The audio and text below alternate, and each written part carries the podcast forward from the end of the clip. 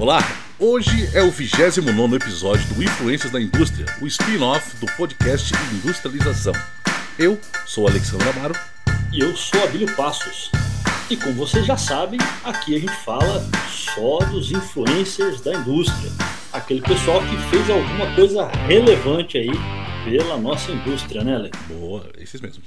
E o nosso influencer de hoje, Ale, hum. ele é um brasileiro e ele se destacou numa indústria muito peculiar, hum. que eu acho que poucos pensaram até o momento que isso é uma indústria. Ele é um influencer da indústria do carnaval, Ale. Indústria do carnaval, Billy? Como assim? Indústria do carnaval. É,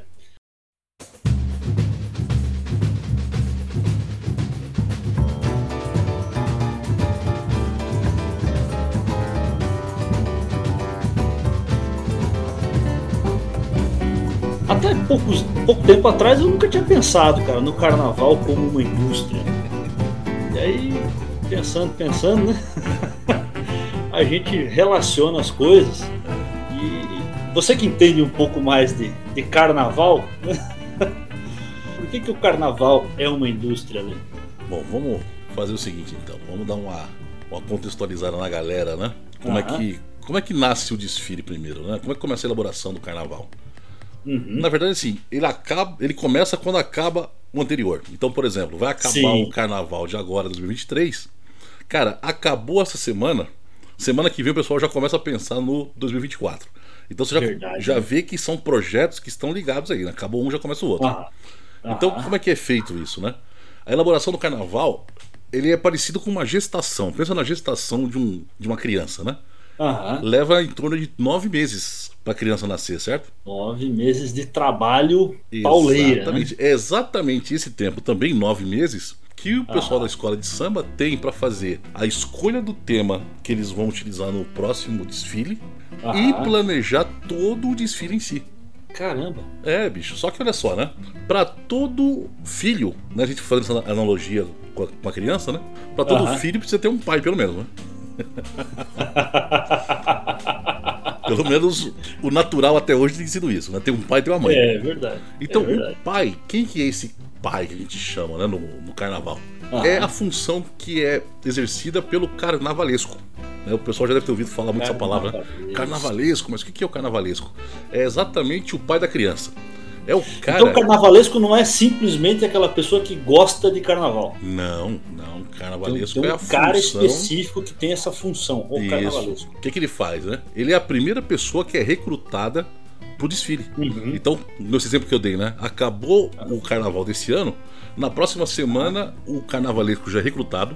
Para quê? Para logo após ele começar a fazer todo o planejamento de como é que eles vão chegar no enredo, porque a gente vai entender daqui a pouquinho, né? Que o enredo ele pode uhum. ser trazido pelo próprio carnavalesco ou ele pode buscar uhum. incentivo, empresas participantes aí que já tragam um enredo que ele possa utilizar aí como tema também. Ah, então tem que ter um tema aí para trabalhar durante todo esse período de criação. Né? É, quando a gente fala em enredo, o enredo é o tema. exatamente isso. Entendi. E o tema, ele é, como eu falei, geralmente sugerido ou pelo próprio carnavalesco, mas uhum. ultimamente, nos anos recentes aí, a escola uhum. ela também tem ido em busca de patrocinadores para facilitar o que a, a, captação dos recursos que são utilizados para o desenvolvimento desse tema ao longo desses nove meses. É porque movimenta um valor gigantesco, né, Lê? Eu, eu não tinha ideia, antes da pesquisa aí da, da, da pauta, eu não tinha ideia desse valor. Uhum. E só no Rio de Janeiro ele movimenta em torno de 4 bilhões de reais. bilhões com B de bola. Cara, é o, é o mês com maior arrecadação de ISS dos serviços ligados ao turismo. Mas você percebe que o Rio de Janeiro tem turismo o ano inteiro. O ano inteiro, é isso aí né? mas no mês é, é, do carnaval é o mês de maior arrecadação, quer dizer, é o maior movimento aí de turismo. Pois é. Né? E tem cerca de 45 mil pessoas que trabalham nesse evento todo aí do Carnaval do Rio de Janeiro. Agora, pegando esse gancho aí que você acabou de falar, antes de você comentar o próximo ponto, olha só. Uhum. Depois que é escolhido o enredo, essas 45 mil pessoas aí que você comentou, elas estão envolvidas uhum. aí a partir dos próximos três meses dessa escolha. Para quê? Para elaborar as pesquisas em cima desse tema, tá. que são as fundamentais para a criação do samba enredo. Né? O compositor ali escreveu o samba, compor né, as fantasias e montar todos os carros alegóricos. Aí então, começa a produção da a fantasia produção. dos carros alegóricos Exatamente. com base nesse samba enredo, que é o, é o texto ali, né? É a história que vai ser contada. É o tema que foi escolhido. E aí, bicho, a partir do mês de junho e julho, né? Do meio do ano pra frente uhum. ali, enquanto esse tema já foi pesquisado, eles pegam um resumo, joga na mão dos compositores justamente para fazer o samba. Né? Ah, então o resumo desse tema é que vai virar o samba lá depois. E o barracão, Nossa. inclusive a gente até tava falando nos bastidores aí, né, em alguns, algumas gravações passadas que a gente fez, sobre a fábrica de samba, fábrica do samba, né, que tem aqui em São Paulo. A fábrica do samba, eu lembro isso. que você me mostrou, inclusive, um, isso. É, a gente, a gente viu isso aí. Né? É isso fábrica aí. do samba que, é, para melhorar ali, até a, a a, a, igualdade né, de concorrência. Isso, foi um espaço que foi construído justamente com esse foco, né? Porque o barracão, que é a figura tradicional, né, onde era montado todos os as fantasias, os carros, alegorias. Você imagina só, uhum. tem umas escolas que tem mais condições do que as outras, né? Então, óbvio, uhum. quem tem mais condição se sai melhor do que os outros. Então a Sim. fábrica veio com essa proposta de tornar um pouco mais igual, né? Todo mundo tem a mesma uhum. chance de montar as suas alegorias, né? E a partir daí é que começa a dar os primeiros sinais de vida, porque vem os desenhos das alegorias, são criadas peças pilotos, então são feitos protótipos dos carros, das fantasias. E esses protótipos eles são essenciais para nortear a reprodução. Imagina só, né? eu faço um protótipo e daquele protótipo eu vou gerar 50, 60 cópias iguais. Né? Caramba, Você imagina uma é. fantasia ali de uma baiana, por exemplo são 60 ah. baianas numa ala que tem que ser igual a fantasia, né? E, e são complexas essas fantasias, né? Bastante, cara. São, tem, tem toda uma beleza envolvida. E é, é interessante, Ale, que você falou da fábrica do samba, porque a fábrica do samba ela exigiu um investimento público. Uhum. Né? E eu já ouvi muita crítica. Né? Ah, mas vai investir no carnaval e tal, por quê? Tal, tal, tal. Né? É, e só que assim, o carnaval do Rio a gente falou ali, né, que movimenta 4 bilhões, né? Isso. E o carnaval de São Paulo não fica muito menos que isso não, tá? Ele movimenta cerca de 3 bilhões de reais. Olha só. Né, trazendo também, né, é, é, é recursos, riqueza, né, para as pessoas que trabalham em torno do carnaval, uhum. né? Toda a indústria do turismo ali, alimentação, é, porque quem vem para o carnaval né, vai se hospedar, vai comer, vai passear em outros lugares das cidades. Né?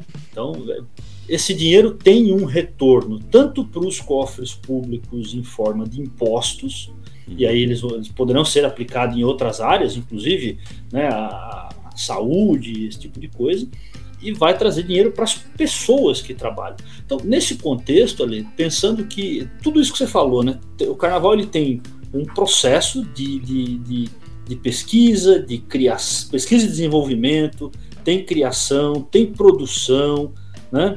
É, é, gera riqueza, transforma então né, matéria-prima em, em, em, algo melhor, né, em, em, riqueza, gera conhecimento cultural.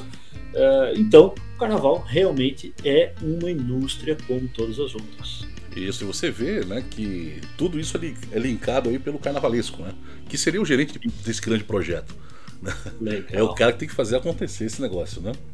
É. E, e o nosso influencer de hoje né, é um cara que, né, assim, foi um cara ímpar, ele mais do que qualquer outro até então, ele provou que essa indústria ela é para todos, assim, né? Uhum. Ele, ele, provou que o carnaval pode ser uma indústria muito grande, que pode ser muito, muito legal, principalmente para quem gosta né, dessas questões culturais. É, nós vamos falar aí do Joãozinho 30. Exatamente. É, e, e, por que esse lance do carnaval para todos, né? Porque você deve lembrar, uhum. Bilho, você a gente está na mesma faixa etária. Né? Antigamente existia. Você, aqueles... você é um pouco mais jovem. Um pouco mais jovem, verdade.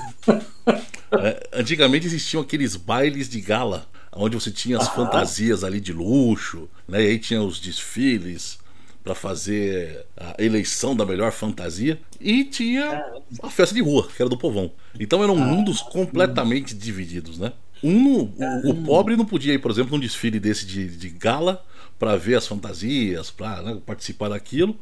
E certo. o oposto também era verdade, né? O, o, o ricaço ali não ia para a rua, né? uhum. né? não participava do, do carnaval de rua ali. Então o Joãozinho ele trouxe, né, inclusive a gente vai ver uma frase dele que é justamente uhum. isso. Ele resolve unificar esses dois mundos. Quer dizer, o cara é, foi, ele democratizou isso a, a arte é do aí. carnaval. É isso aí, vamos lá. Muito legal, muito legal. E de uma certa forma, né, muitas indústrias tentam fazer isso e ele, ele então, ele, ele acabou transformando a indústria do carnaval, né? É isso aí, por isso que ele está aqui como trazendo isso para, é, por isso que ele é um grande influencer aí. Então conta para nós um pouquinho mais da história do Joãozinho 30. Vamos lá então. João Clemente Jorge 30, mais popularmente conhecido como Joãozinho 30, nasceu na cidade de São Luís, capital do Maranhão, no dia 23 de novembro de 1933. Caramba. Joãozinho, até os 10 anos de idade, viveu na cidade de São Luís e trabalhou como dançarino.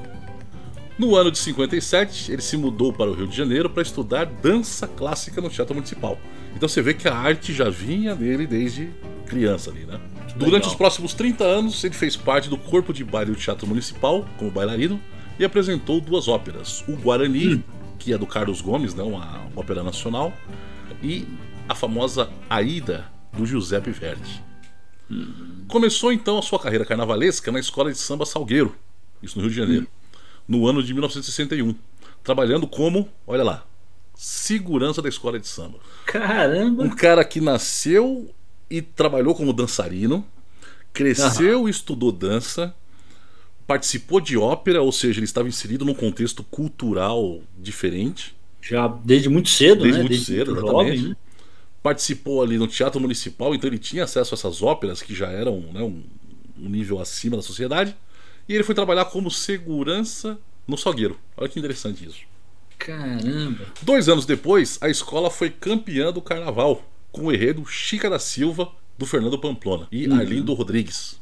Sempre como segurança, ele acompanhava todas as fases né, dos desenvolvimentos uhum. do samba na escola. E ela viu, ele viu de novo a escola ser campeã nos anos 65, 69 e 71. Caramba, legal. E é interessante ali que ele acompanhou ali, sendo segurança, como você falou, hum, né?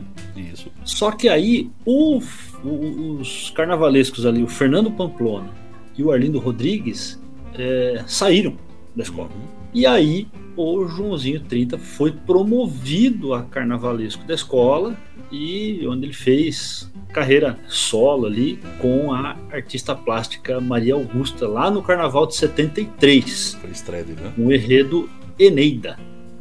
Rapaz, é, é, o enredo Eneida, Amor e Fantasia. Mas aí é, você explicou um pouco ali, né, do que faz o carnavalesco, né? Ele organiza o desfile lá para uma escola de samba e a vai desde ali da, da escolha do tema enredo até o momento em que né, os componentes junto ali com os carros alegóricos é, entram lá na Avenida para o desfile. Ele vai tocando tudo isso, né? Isso aí. É, já como carnavalesco solo, o Joãozinho ele ainda ganhou bicampeonato em 74 com uma peça ali, né, o, o, Rei da França na Ilha da Assombração. E em 75, ano que eu nasci, é O Segredo das Minas do Rei Salomão. Olha aí. É, muito legal. Então, quer dizer, é, todo esse talento dele guardado ali é, veio agora à tona, né? Então você vê a importância do background que ele tinha ali, né? Exatamente. Participado de ópera como dançarino dentro do, Exato. do, do teatro municipal, né? Então ele trouxe tudo Exato. isso para a escola de samba junto. E ele estava Exato. inserido no contexto. Né? Eu imagino o seguinte: ele trabalhando como segurança, ele tinha acesso a todas as áreas, a todas as pessoas Sim. e conseguia acompanhar aquilo de perto. A importância Sim. do famoso Gamble Walker, né? É. Exatamente, ele foi, foi né, vendo o processo e aí levou aquilo que ele, que ele tinha lá né, dos outros dos outros trabalhos ali para o carnaval e deu muito certo, né? Uhum. Mas né? Sempre tem uma treta no caminho, né, Lê? Tem que ter. Se não tiver, não tem graça. e aí ele teve uma divergência, ou algumas divergências ali com a diretoria do Salgueiro. Uhum. E nesse momento ele se transferiu, então, para a escola de samba Beija-Flor. E na Beija-Flor ele criou enredos ali mais ousados, mais luxuosos, né? Uhum. Que deram ali a, a, a, essa escola, né? A essa agremiação ali de Nilópolis, os títulos, olha aí, de 76, 77, Opa. 78, 80 e 83. Rapaz. Então, se for pensar, né? Ele foi campeão né, em 74, 75. Isso. Assim que ele saiu do Salgueiro, foi para Beija-Flor e continuou sendo campeão 76, 78. Então ele foi campeão por cinco anos seguidos, né, é. consecutivos. Verdade. É impressionante. E isso além de vários vice-campeonatos. É isso, né? detalhe, né? Um cara estreante, né? Ele acabou Exatamente. de estrear na função e ganhou cinco campeonatos direto. Já saiu ganhando. Exatamente, exatamente. E aí ele teve esses vice-campeonatos, né? O de 86 com o Mundo é uma Bola, o de 89, né? É Ratos e Urubus. É interessante o 86 ele ter feito o Mundo é uma Bola, porque foi justamente na época da Copa do México, né? Isso, é isso aí. Só que o, o de 89, né, Ratos e Urubus Largue Minha Fantasia, é, gerou controvérsias com a Igreja Católica. Porque ele tentou levar para o desfile uma imagem do Cristo Redentor, uhum. caracterizado como mendigo. Eita, e aí a imagem foi censurada né, e passou pela Marquês de Sapucaí coberta. Então, é, sempre tem Sempre, é. tem uma, sempre tem uma treta, né? Tem que ter. é. E uma das marcas dele, cara, interessante, né? Que ele, ele nasceu numa região né, muito pobre, né? É, mas ele trabalhou em, em, lugares muito legais. Mas uma das marcas dele era o luxo e a riqueza. Né? E aí, quando ele era criticado por ter essa postura, ele dizia o seguinte: o povo gosta de luxo. Quem gosta de miséria é intelectual. pois é. Pois é. Querendo ou não, né, tem uma certa razão, porque o povo pode não ter luxo por não ter condições muitas vezes. Mas não quer dizer que o povo não goste. Exatamente, Abílio. É, é aquele caso que a gente estava falando agora há pouco, né? Existiam os desfiles que eram só para os ricos, onde tinha lá as fantasias luxuosas. Pô, você acha que o pobre uhum. também não queria estar junto, ver aquilo, participar daquilo? Óbvio Com que certeza. Queria. Entendeu? Exatamente. E essa questão é, é aquele negócio, né, cara? Ninguém gosta né, de, de miséria, como ele falou aqui, gosta de miséria intelectual, porque o intelectual ele né, faz as suas conjecturas, faz as suas filosofias em cima da miséria, da miséria alheia, é. né? Isso, é, geralmente prega a miséria dos outros e para os outros, né? Isso, exatamente. É isso aí. Bom, ele foi campeão no grupo de acesso com as escolas Impérios da Tijuca e Acadêmicos da Rocinha, além de ter feito carnavais para escolas de São Paulo. No ano de 1984, foi responsável pelos figurinos da escola de samba Turunas do Riachuelo, de Juiz de Fora, é. Minas Gerais, que completava 50 anos de fundação e ficou em terceiro lugar no carnaval da cidade. Caramba. Em 93, depois de permanecer 17 anos na Beija-Flor, Joãozinho 30 se transferiu para a escola de samba Unidos do Viradouro. Em 96, ele sofreu uma isquemia que paralisou um dos lados do seu corpo. Mas mesmo assim, ele continuou seu trabalho na escola, que foi campeã em 97. Caramba. Com o impactante enredo Trevas, Luz, a explosão do universo. Caramba, mesmo depois de um problema sério de saúde, ele ainda Continuou. ajudou a escola a ser campeã. Pois é. Caramba. Teve passagem marcante na escola de samba Grande Rio, que obteve o terceiro lugar em 2003 que foi uma classificação inédita na história dessa escola aí. É um colecionador de títulos, né, Lê? Sim. Cara, colecionou aí grandes vitórias aí. Na... Sabia o que fazia, né? É, sabia o que fazia. Né? E aí, em novembro de 2004, ele teve um outro problema de saúde, né? ele teve um derrame, e aí no ano seguinte ele teve que se afastar né, da, da do carnaval ali não do carnaval, mas da passarela ali da Sapucaí, né? Ele uhum. não pôde mais desfilar e ele passou a atuar só como um consultor ali durante os preparativos. Certo.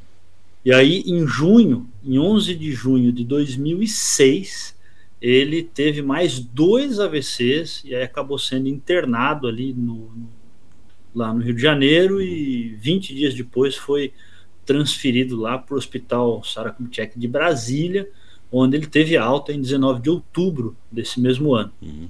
Mas em consequência desses AVCs, ele teve uma parte do cérebro paralisada, teve uma paralisia cerebral, e aí passou a, a usar cadeira de rodas, né? E, e, ele recebeu em 2010 o uhum. título de cidadão honorário de Brasília, né? É, e ainda é, concorreu né, a, a, deputado distrital, mas ele não se elegeu. E no ainda dia... tentou uma, uma, uma né, um pezinho na política aí. Uma carreira pública, né? É. É, e no dia 17 de dezembro de 2011, ele faleceu no hospital UDI em São Luís, hum. que informou que o, carnavalesco, né, no caso o Joãozinho, ele morreu às hum. 9h55, horário local, era 10h55 horário de Brasília, em razão de choque séptico, infecção generalizada e que apresentava um quadro de pneumonia e infecção urinária. Anteriormente, segundo o hospital, o paciente apresentava insuficiência respiratória e sepse, evoluindo como instabilidade hemodinâmica. Ou seja, o rapaz estava bem complicado mesmo. Já estava com a saúde bem comprometida. Bem né? Em sua homenagem, no dia 21 de dezembro, três dias depois de sua morte, o seu nome foi anunciado como nome da cidade do samba, que reúne os principais ah. escolas de samba no Rio de Janeiro. Legal, legal, legal. É, foi uma homenagem justa, né? Sim. Que com certeza, com todos os seus títulos ali, ele trouxe muita inovação, muita coisa nova ali para o carnaval, né? É isso aí. E algumas curiosidades ali, que em 95, 1995, ele foi. É, é, ele teve uma nomeação, né? A, a Ordem do Mérito Cultural. Uhum. Né? É, é uma ordem é, honorífica dada a personalidades brasileiras e estrangeiras como forma de reconhecer a, a sua contribuição à cultura né, do Brasil. Muito então bom. ele foi nomeado ali, né, é, OMC, que é a Ordem do Mérito Cultural. E uma outra curiosidade, Abílio, são os profissionais ligados ao carnaval, né? Que é uhum. justamente uhum. aí aquela. Você falou aí de 45 mil pessoas em, aproximadamente aí é, isso é interessante, né? Ele tem uma lista gigantesca de profissões diferentes, né, que participam do carnaval. Não é só é, é, é, é cantor e dançarino, né? Nada. Fala algum deles para nós aí. Fala aqui: costureiras, aderecistas e pintores. Tem mais. Tem soldadores, eletricistas e carpinteiros. Ainda tem mecânicos. Agora, o mais inter... um dos mais interessantes que eu achei, cara, profissionais de educação física. Você pensou que não, né? E faz sentido, né? Porque para preparar esse, eh, né, as pessoas para dançar e, e, desfilar sem ter uma, né, uma fadiga, uma contusão durante o percurso todo ali da, da, da avenida, realmente precisa de preparo físico. Né? Sim, você imagina só, são duas horas de desfile aproximadamente, né? Chega a duas horas mais ou menos. Então as pessoas têm que estar ali, né? É... Lógico, a gente sabe que tem pessoas que vão ali por diversão, né? Comprou a fantasia, Sim. ali, tá por diversão, mas tem outros uhum. que vivem realmente do samba, né? Então uhum. eles estão ali, eles são pagos em algumas posições estratégicas para estar tá ali. Então uhum. são duas horas de trabalho que ele está fazendo ali, né? Então precisa render as duas horas de trabalho. E fora o Sim. pessoal que tá junto ali também, né? Fazendo a parte física de empurrar os carros, né? dar o apoio hum. logístico. Então toda essa galera precisa ter um preparo físico durante né, esses nove meses aí para poder dar conta do recado. Né? É interessante, né? E ainda tem músico, jornalista, dançarino, tá? tem design de moda, é, relações públicas, design gráfico, é muita coisa. muito interessante. É, se você pensar no dia também, né? Você vai ter lá segurança. Uhum. Né? Sim. Você vai ter vendedores ambulantes. Uhum. Né? Você vai ter. Uh, cara, muita gente Cara, tem, tem toda a parte administrativa, né? Sim, também. Porque você tem recursos sendo gerido ali, né? Exatamente. É, dinheiro mesmo que entra das contribuições, doações, o pessoal que paga pela fantasia, você tem que pagar os fornecedores. Sim. É, Contabilidade, é, tem tudo ali. É, então, realmente, cara, é uma grande indústria. É uma grande indústria, né? A gente não vê dessa forma, né?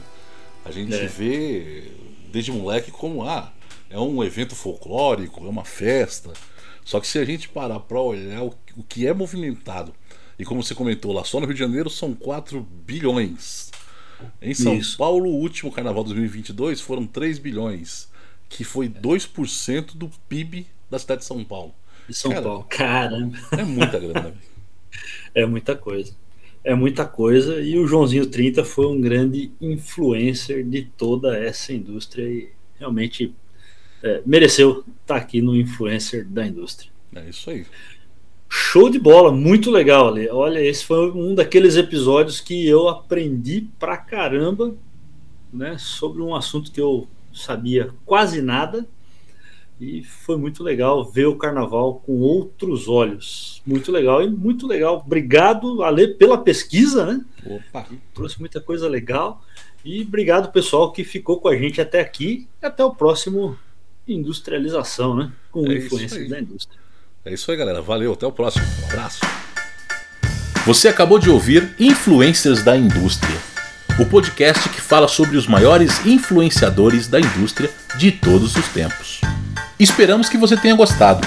Se você perdeu os episódios anteriores, te convidamos a ouvi-los e para isso digite Influências da Indústria na busca do Spotify ou no seu agregador de podcast.